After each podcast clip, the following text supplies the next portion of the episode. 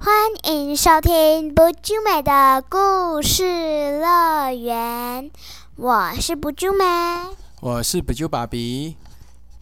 今天我们要来讲故事。今天的故事比较特别哦，我们这一次可能会分成五集把这个故事讲完。这是一个很有名的故事，不啾梅刚看完这个故事，他非常喜欢。这个故事叫做什么名字呢？《汤姆历险记》哦。你知道《汤姆历险记》是谁写的吗？嗯，马克什么的。马克吐温，他是美国非常有名的一个大文豪哦，他写了非常多有名的呃小说啊，最有名的当然就是我们接下来要跟各位讲的一个《汤姆历险记》。《汤姆历险记》大概是一个什么样的故事，你知道吗？我知道是一个冒险故事哦，而且汤姆有一个小女朋友哦。哦，里面会有小女朋友，这么小就有女朋友哦。这个故事主要是写一个小朋友，他他在那个一九零零年代发生的一些故事，跟一些所谓的一些经历的当时的人事物。他是一个调皮捣蛋、总是喜欢闯祸的小孩，但是他相对的，他也是一个非常勇敢的一个小孩子。他这本书会透过不同的冒险，给人家不同的启发的故事，而且这里面也会包含友情、爱情跟亲情哦，还有很多非常有发人省思的故事。那就让我们开始讲这个故事，好不好啊？好，那我们就开始今天的故事吧。等一下哦。汤姆，玻璃妈大声叫着，可是并没有人回答。汤姆，他对门外又叫了一次，仍然没有人回答。大声喊叫的妇人是汤姆的姨妈。汤姆小时候是母亲就过世了，所以一直寄养在玻璃姨妈家。他叫了几声，还是没看见汤姆的人影。唉，汤姆这孩子又不晓得也到哪里去了。这次要是被我捉到，看我好不好羞你你一顿才行。这孩子最喜欢调皮捣蛋了。突然，他的背后来了一声轻响，玻璃姨妈一转身，正好把把捉住汤姆。我就知道你会在躲在这里。你说你跑到厨房里做什么？我什么也没做啊！还说什么也没做？看看你这双手，还有你的嘴，都沾了些什么？我不知道。不知道？你不知道？我可知道。你的嘴巴都是果酱。我已经警告过你，你。要是再偷吃果酱，我一定不放过你！没想到你仍然不听话，把鞭子拿过来，快！玻璃曼拿到鞭子后，立刻在空中挥舞着，准备抽打汤姆。汤姆眼睛眼见情势不妙，不等姨妈打下去，就急忙喊着：“姨妈，你后面是什么东西啊？”玻璃姨妈不由自主地转过身去。说时迟，那时快，汤姆立刻趁机逃之夭夭。夭夭，玻璃姨妈失傻住了。过了一会儿，才会意过来，知道自己又被汤姆耍了，不禁哭笑不得，自言自语：“这个小调皮鬼，我怎么老是被他骗得团团转，而不知道要防着他？早该……”知道他常常会耍着花招，就该防着他。我真是老糊涂。不过话说回来，他每次骗人的手法都不一样，也难怪我会经常上当。这孩子察言观色的本事，不知道从哪里学来的，总是到我的底线。每次我快要发火时，就会想办法逗我开心，惹得我不由自主的哈哈大笑。就什么事都没了，有了。姨妈摇着头说着，又走到窗边，继续歪头蓝蓝天，叹口气，继续喃喃地说：“这可怜的孩子是我那过世的姐姐留在世上的亲骨肉，我实在也忍不忍心处罚他，可是每次饶了他，总觉得自己好像没尽到教养的责任，会加深我的罪恶感。唉，真不知道如何是好。哼，今天下午让他们一定，下午汤姆一定又逃学。等他回来，我还是要好好的惩罚他。这个星期六，别的孩子都在玩，我就让他做点事抵消过错好了。虽然放假还要让他工作，对一个孩子而言是有点说不过去，但是唯有这样还能给他一点教训，否则继续无法无天下去，我这个做姨妈的会害了他的一生。这天，汤姆果然没去上课，痛痛快快的玩到傍晚才回家。波利姨妈问汤姆上了哪些课程，汤姆一时说溜了嘴。波利姨妈掏出他逃学跑去游泳的事，幸好他跑得快，否则又要挨一顿毒打了。他真的很顽皮，这个汤姆怎么可以翘课呢？对啊，汤姆跑到街上，一个高个子的陌生男孩瞪着他，一直他一直看。汤姆不高兴地说。你看什么？再看我就揍你！你敢？有什么不敢？我就揍给你看！一斗完嘴，两个人就扭打起来。汤姆把陌生男孩压倒在地上，并用拳头狠狠地揍他。赶快认输！汤姆仍不停手。男孩实战打不过汤姆，只好心不甘情不愿地求饶。知道我的厉害了吧？下次你最好小心一点，不要那么臭屁。汤姆放开对方后，还凶巴巴地教训男孩一顿。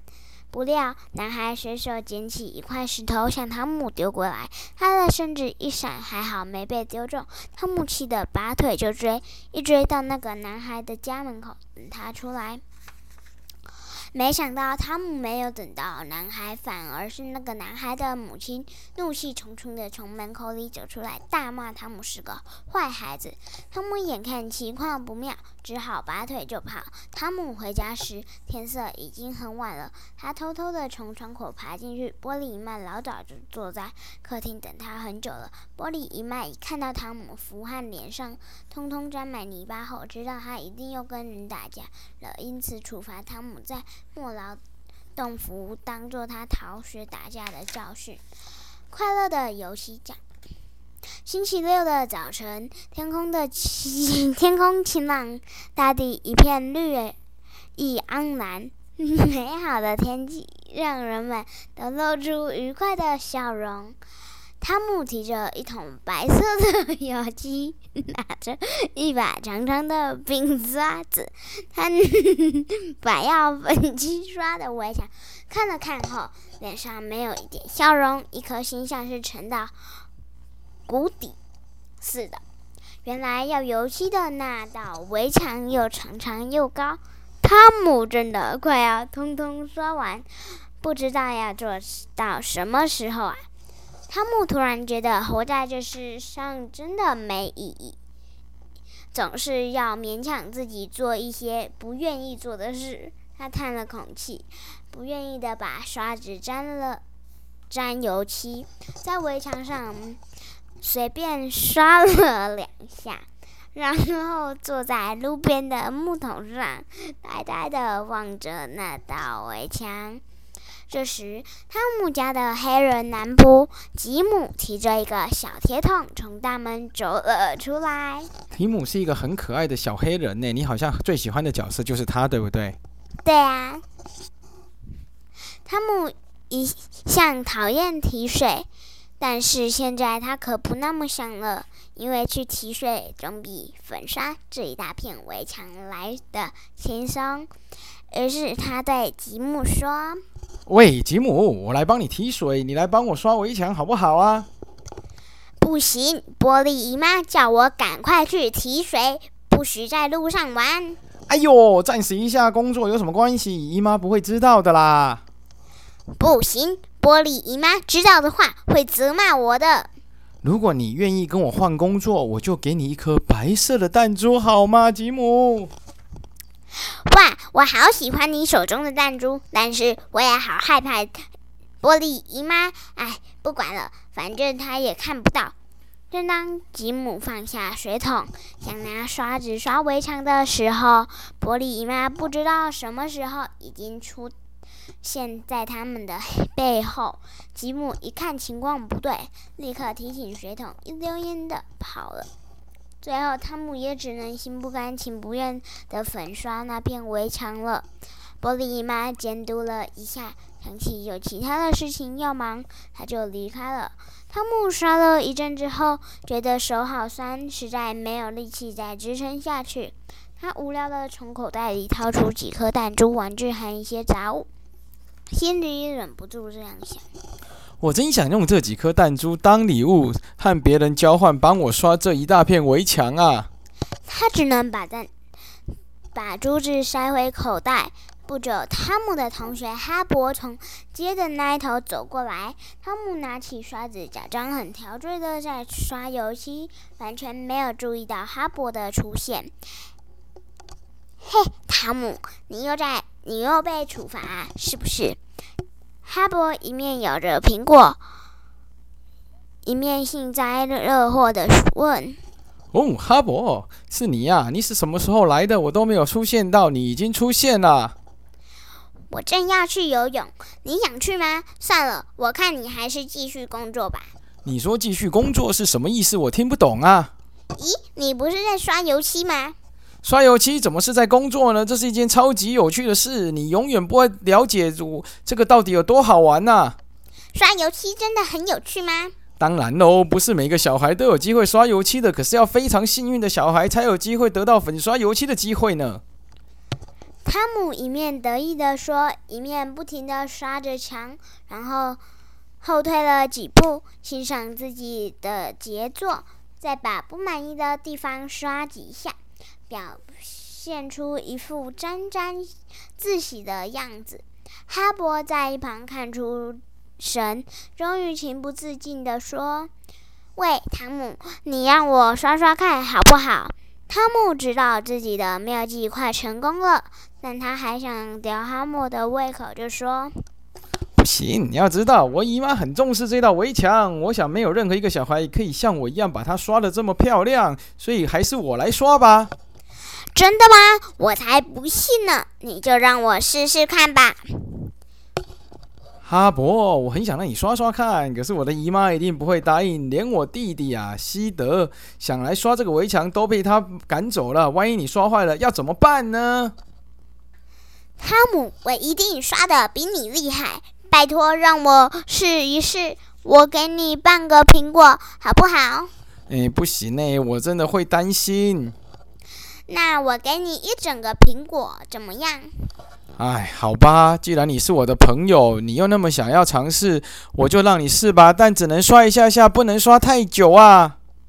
汤姆勉为其难似的放下刷子，结果苹果坐在大树下的木桶上啃着苹果，而哈勃却在大太阳下刷着围墙。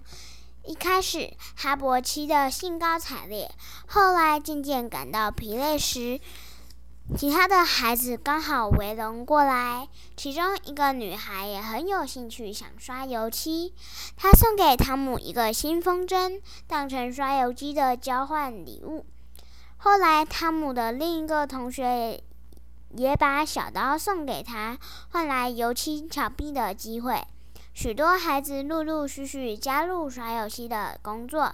没想到，这群镇上的孩子们都被汤姆骗去刷墙。而且要用他们心爱的东西交换，才能获得刷墙的工作呢。当天下午，墙壁很快就刷完了。当汤姆还收了一一大堆礼物，有一把钥匙，一条。狗用的皮圈，一把小刀，一些绿色透明的玻璃，一个新风筝，当然还包括吃到肚子里的那个苹果。汤姆虽然一直在阴凉的地方休息，但是他却用聪明的头脑让那些孩子帮他围墙粉刷完毕，而且还刷了三遍呢。要不是游戏已经用完了，说不定全镇上所有的孩子的心爱玩具都要被汤姆给骗光了。从刷游戏事件，汤姆发现了一个很有趣的道理，就是得来不易的东西总是珍贵的。你会不会觉得汤姆很奸诈？他骗他的朋友们，不但帮他做工作，还把礼物送给他。对呀，这样子汤姆永远不会有朋友。不会啊，因为有些时候他觉得是别的人觉得很有趣啊，他也不见得是骗他们啊。那我们今天就到这里好不好？因为时间比较久，汤姆真的是一个聪明小孩，后面还有很多精彩的故事，我们慢慢的再分享给大家听，好不好？不秋梅。好，那我们今天就到这边喽。谢谢大家。那我们下次再见，拜拜！记得要订阅、按赞跟给我们五星评价，还要留言哦。那我们下次再见，拜拜。